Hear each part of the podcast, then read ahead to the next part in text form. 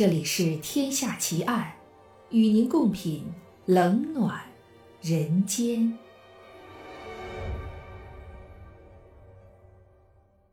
各位听友，大家好，您现在收听到的是《天下奇案》，我是暗夜无言。今天为您带来的案件是年轻男子连环虐杀奇案。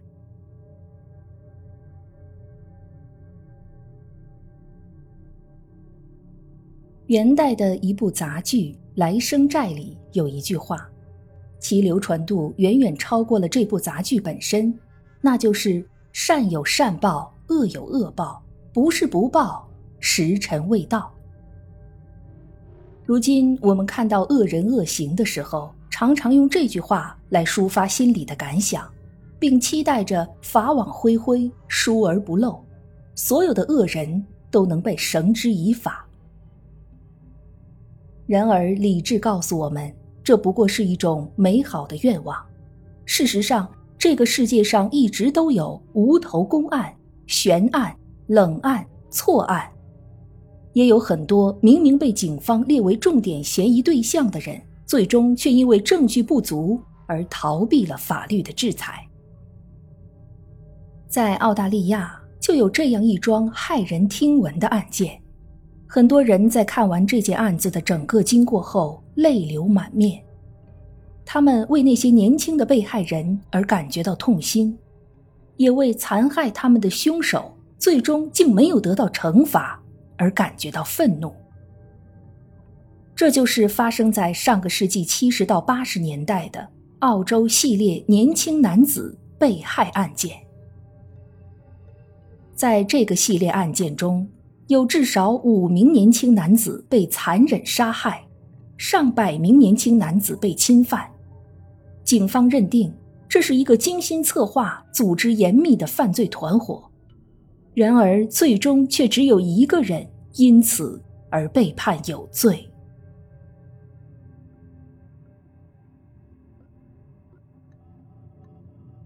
艾伦是个十七岁的金发美少年。住在澳大利亚的阿德莱德。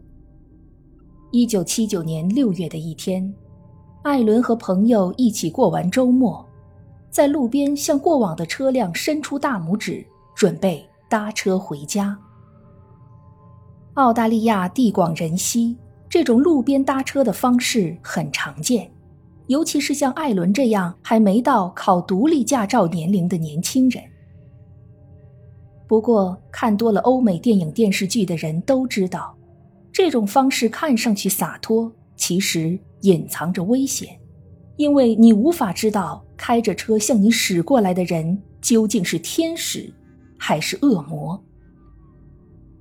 路边有人看到，艾伦上了一辆白色的轿车，轿车上除了司机以外，还有几个男子。这是艾伦最后一次活着。被人看见。一个星期以后，在阿德莱德一座水库附近，发现了艾伦被肢解的尸体。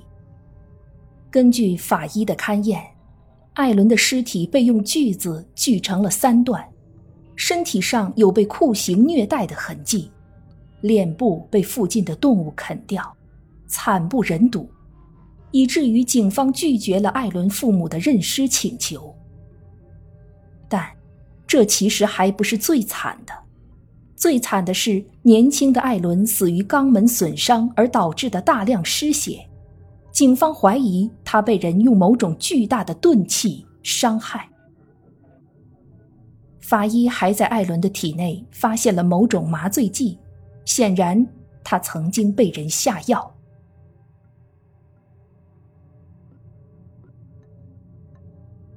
在艾伦被杀害两个月后，一九七九年八月二十八日，两个钓鱼的人在阿德莱德的波尔图河里发现了一个垃圾袋，里面装着被肢解的尸体。这一次的被害人名叫尼尔，二十五岁。因为他的尸体被用很专业的手法肢解的七零八落，就连法医都难以断定他的真正死因。但是，尼尔的肛门也曾经被某种巨大的钝器伤害，身体内也有某种镇静剂的残留。在警方追查尼尔的社会关系时，一位医生进入警方的视线。这名医生名叫彼得，四十五岁，是一名同性恋，曾经和尼尔有过一段时间的来往。当地一些酒吧的工作人员回忆说。经常看见这两个人一同出现。警方在彼得医生的家里搜出了和装着尼尔尸块一样的塑料袋，以及一样的用来绑扎塑料袋的绳索，还在他家浴室的地板上发现了血液的痕迹。但这些血液已经被用化学试剂反复清洗过很多次。警方无法从这些残迹中提取到任何有用的线索。起初，彼得医生对警察说会将他所知道的一切都告诉警方，但后来他的态度来了一个一百八十度大转弯，甚至都不肯承认他认识尼尔。在这种情况下，虽然对彼得提出了指控。但最后却因证据不足而无罪释放。彼得医生一直活到八十岁高龄，在二零一五年去世。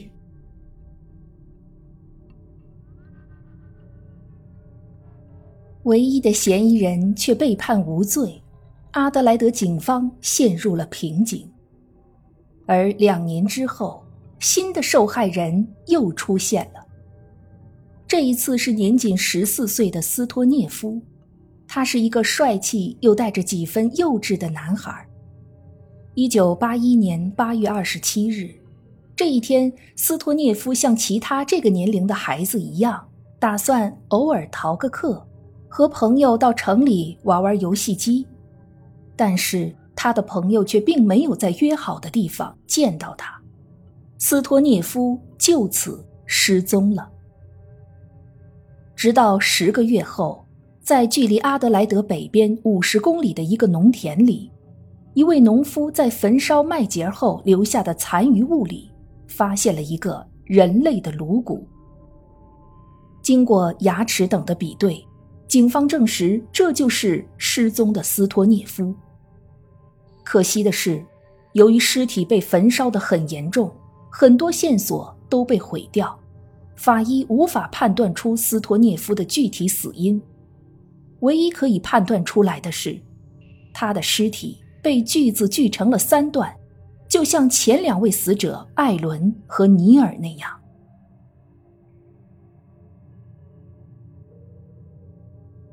一九八二年二月二十七日是一个星期六，十八岁的帅哥马克去参加一位朋友的生日聚会。在回家的路上，马克因为和开车的朋友发生了几句口角，于是他打开车门走下了车。但几分钟后，当朋友开着车回到原地的时候，却再也找不到马克了。九天之后，马克的尸体在阿德莱德以东十七公里的洛夫蒂山脚下被发现。与其他受害者一样，马克的肛门也被未知的巨大物体造成损伤，因此失血过多而死，体内有某种镇静剂的残留。不过，警方这一次却在马克的尸体上发现了一个不一样的地方，在马克的肚脐下面有一个小小的手术伤口。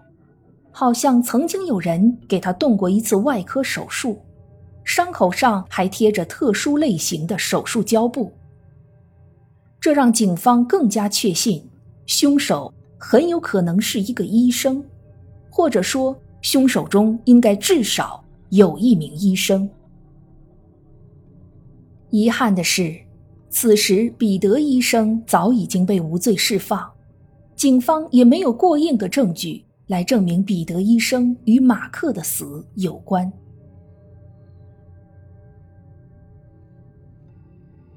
一连四条人命，而且都是以如此残忍、暴虐和变态的方式被摧残致死，死后还被肢解，这令警方非常愤怒。然而，凶手却无法控制自己体内邪恶的欲望，他们并没有收手。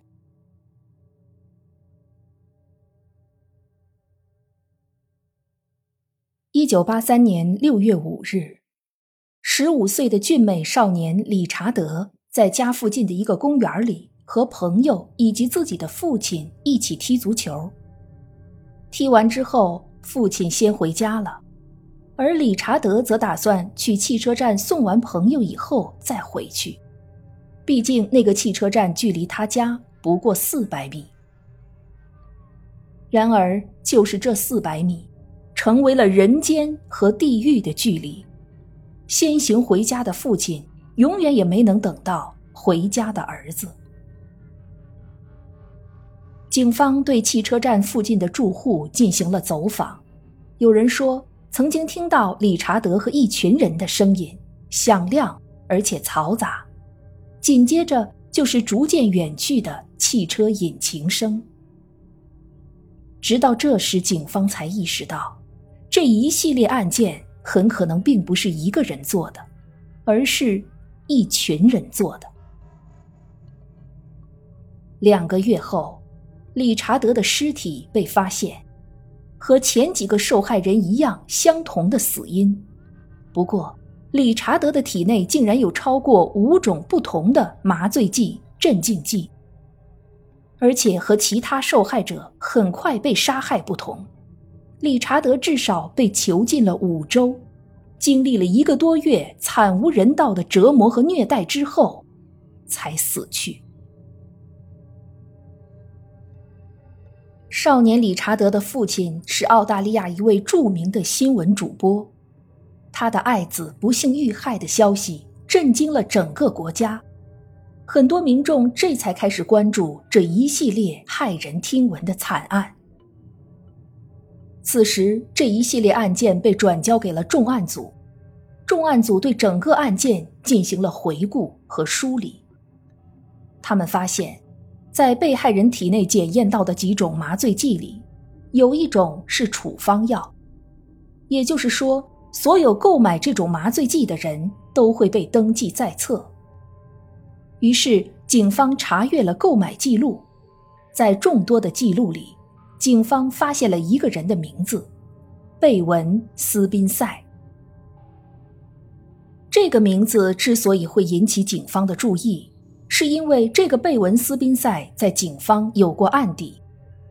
前几位受害者的尸体被发现的时候，警方就曾经盘问过他。此时，一位不愿意透露姓名的人给警方打了电话，说。贝文应该对第一名死者艾伦的死负责。警方设法联系上了这位神秘人，他自称贝文的伴侣之一，详细的向警方讲述了这几年贝文如何在街边与年轻男子搭讪，如何用酒灌醉他们，如何骗他们服下麻醉剂，最后再将他们带回家。虽然这位神秘人也无法摆脱参与作案的嫌疑，但此时这已经是警方所能得到的最振奋人心的线索。他们立刻搜查了贝文的家。原本警方以为会在贝文的家里发现一个用来囚禁和虐待受害者的房间，或者一个地窖，但事实上，贝文的家和任何一个正常的家一样。甚至没有发现任何的血迹。唯一特殊的是，在贝文的衣柜里有一个隐藏的空间，里面放着几种不同的麻醉安眠药。这一次搜索让警方大感失望，但同时他们也想到，种种迹象表明这是一个缜密谨慎的作案团伙。那么。每个人肯定有自己不同的分工，贝文很可能是那个专门提供麻醉药物的。警方对贝文进行了跟踪和调查，发现他一段时间内和当地一个商人来往密切。而时隔许多年以后，警方才进一步发现，这个商人有一个医生室友，两位律师朋友，这几个人都属于社会精英阶层，案发那几年的年龄都在四十五岁以上，而且都有着不为人知的变态爱好。他们这个组合完全符合这一系列罪案的作案需求。贝文负责提供麻醉剂、安眠药，商人拥有一栋大厦，里面有一间隔音良好的单独房间，可以用来囚禁和虐待受害人。医生精通解剖，而律师则可以策划如何巧妙脱罪，将罪行凌驾于法律之上。这几个人里，只有贝文是一个普通的会计。或许他就是那个团伙选中用来顶罪的人，而那个打电话举报他的神秘人，很难说是不是被其他人收买了、安排好来演一场戏的。但令人扼腕叹息的是，警方没有任何证据证明其他几个人也是杀人凶手，他们只能将焦点集中在贝文一个人身上。最终，法医在第五个受害者理查德的衣服上发现了和贝文家床上以及地板上同样的纤维，从时间上推断，应该是在弃尸之前粘上的，这成了足以指控贝文的铁证。一九八四年十一月五日，贝文斯宾塞谋杀理查德罪名成立，被判处终身监禁。可是，其余四名受害者的案子却一直没能得到侦破，随着时间的推移而成为了冷案。根据一些犯罪学家的推测，在这个团伙手上不幸丧生的人很可能不止这五个人，应该是数十人甚至上百人。毕竟，澳洲每年有超过三万八千人失踪。其中就包括为数不少的年轻男子，而澳洲地广人稀，林木茂密，很多人直到化为白骨，也仍旧未被发现。不要上陌生人的车，不要吃陌生人给的东西，不要和陌生人说话，这些并不是杞人忧天的警告。这样的警告不仅适用于女性，同样也适用于男性，因为你根本不知道你面对的是人还是道貌岸然的禽兽。贝文斯宾塞注定要在监狱里结束罪恶的一生。当他和他昔日的那些同伙在地狱相遇的时候，但愿他们能够在那里接受来自地狱的审判。